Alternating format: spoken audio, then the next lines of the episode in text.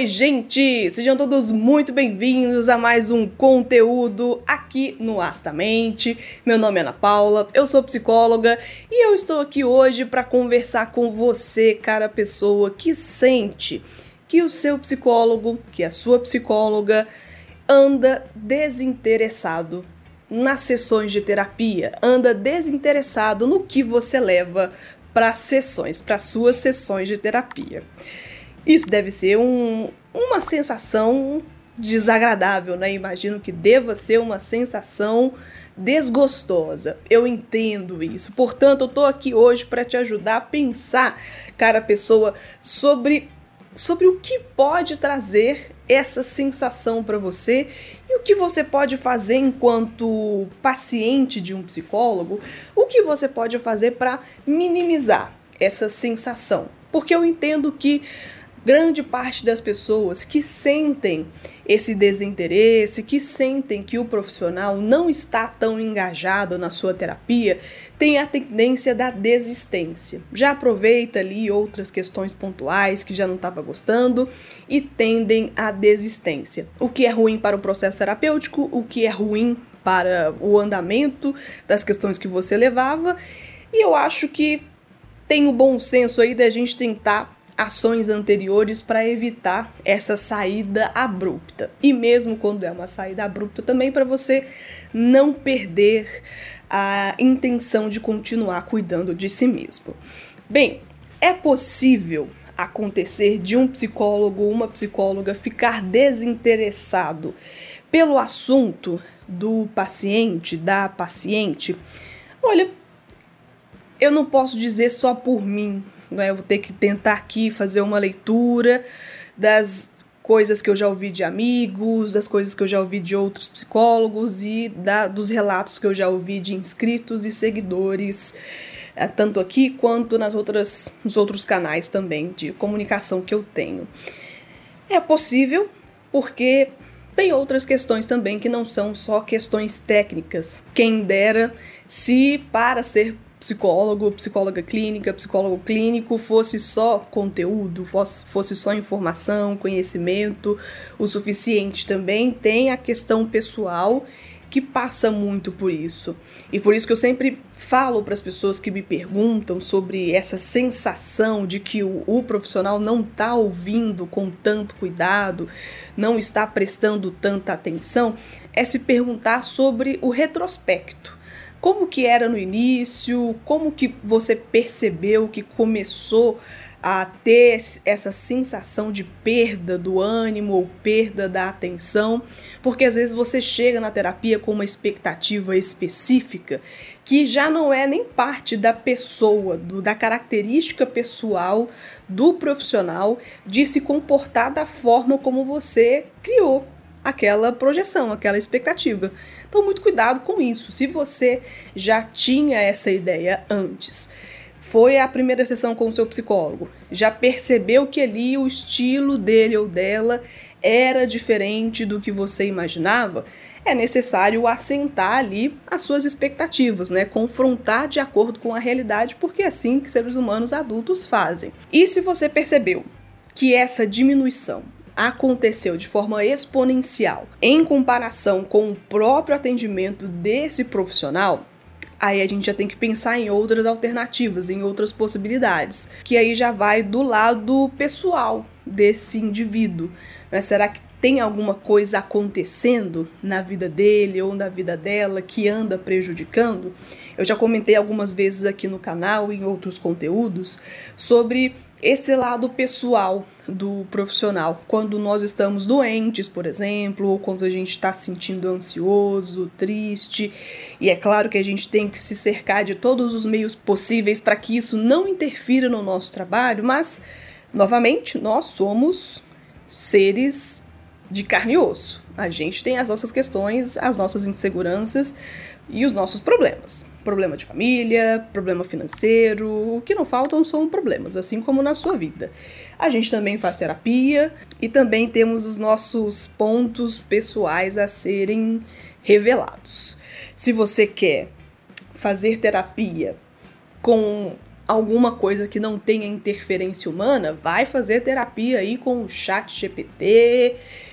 Não tô indicando, gente, é só uma brincadeira, tá? Mas não, não existe uma outra alternativa para que você faça psicoterapia com outra pessoa que não seja perpassado por questões humanas por questões de luto, por questões de perda, por angústia, por questões físicas, adoecimento, você não sabe o que é está passando na vida de uma outra pessoa. Por isso que eu acho sempre válido você levar isso em consideração e se você sentir que tem essa liberdade, o que eu sempre faço questão de deixar aberto para os meus pacientes, se você sente que tem alguma coisa diferente, pergunte, para o profissional. Se está acontecendo alguma coisa, é, relate que você está sentindo uma certa diferença, é, que seu feeling ali está apontando para alguma questão que pode ser que aquele profissional esteja de fato passando por uma situação que não saiba nem como dizer para vocês e que por algum motivo não pode deixar de atender enquanto psicólogo clínico porque é a única forma de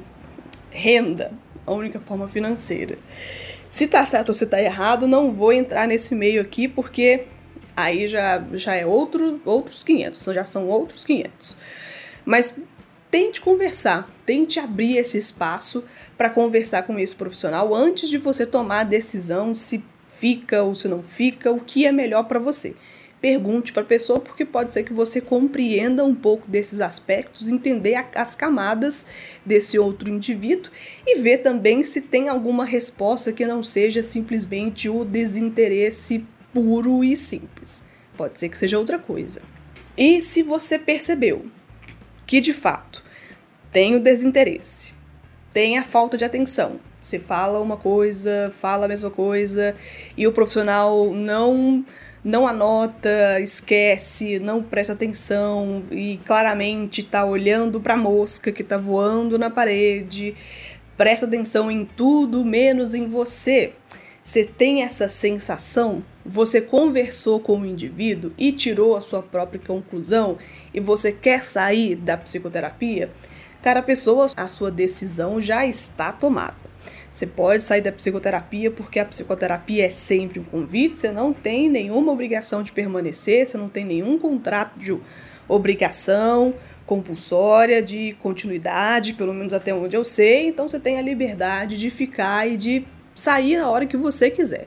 Mas preste atenção no seu momento. Se você perceber que não é o momento adequado para você ficar sem acompanhamento terapêutico, não deixe de procurar outro profissional. Não generalize achando que todo profissional vai ser um profissional desinteressado, um profissional que não trabalha com comprometimento, um profissional que não tem atenção e não tenha profissionalismo, porque existem outros vários, e eu conheço vários, que tem essa preocupação, que tem essa atenção e que tem tanta vontade de prestar um serviço de qualidade que chega até a ser, ser meio problemático, né? Às vezes a gente precisa até de relaxar um pouco, porque senão fica realmente muito tenso. E eu sei, a gente fica realmente muito preocupado. Se você tomou a decisão, se você está se sentindo apto de sair do processo terapêutico, se desligue, né? Informe ali para o psicólogo, para a psicóloga, não compareça e procure outro se você achar necessário. Se você não achar necessário, também tem esse bom senso de ir observando como que você vai se sentindo. Se sentir falta, não deixe também para depois, não vai empurrando com a barriga, se cuida, porque você não sabe também, né, como que estão aí as outras questões inconscientes, as outras questões que estão que estavam paralisadas e que você entrou em contato que podem ser problemáticas. Mas recapitulando aqui, é possível um profissional se sentir desmotivado, desinteressado no trabalho? Sim, é possível, assim como é possível qualquer outro profissional de qualquer outra área se sentir desmotivado ou desinteressado. Eu, enquanto psicóloga clínica, não gostaria que isso acontecesse com os meus pacientes, com os meus clientes, e eu entendo que se eu passar essa impressão para os meus pacientes, eu, enquanto psicóloga e enquanto ser humano também, eu gostaria de, de que a outra pessoa pudesse compartilhar isso comigo, porque às vezes pode ser uma interpretação da pessoa, pode ser uma interpretação enviesada sobre uma mudança de comportamento, sobre a forma com que eu comportei naquele dia, que é inclusive outra coisa importante de ser observada, não é? Se é uma questão pontual de um dia ou se é uma questão que persiste por mais tempo. Bem, gente, eu espero ter conseguido falar sobre isso com vocês, que é um assunto sensível, eu sei. Tem muitas pessoas que vêm aqui reclamar sobre isso e eu tento ser o máximo é, compreensiva possível, eu tento ser o máximo também ser compreensiva com os colegas psicólogos que estão aí na batalha no dia a dia. Vamos tentar ser compreensivo e também fazer o que for melhor para vocês dentro da sua realidade. Eu espero que tenha feito sentido para você esse tipo de discussão. Muito obrigada para você que apoia o conteúdo, que fica até o final, que sempre deixa o like, que me ajuda demais a entender se você gostou do conteúdo, se você gosta da proposta do Astamente, e para você que comenta e compartilha, ó, meu coraçãozinho, isso ajuda demais a palavra do Astamente chegar a mais pessoas de forma orgânica aqui na plataforma. Muito obrigada, um beijo e até o próximo conteúdo aqui no canal. Tchau, pessoal!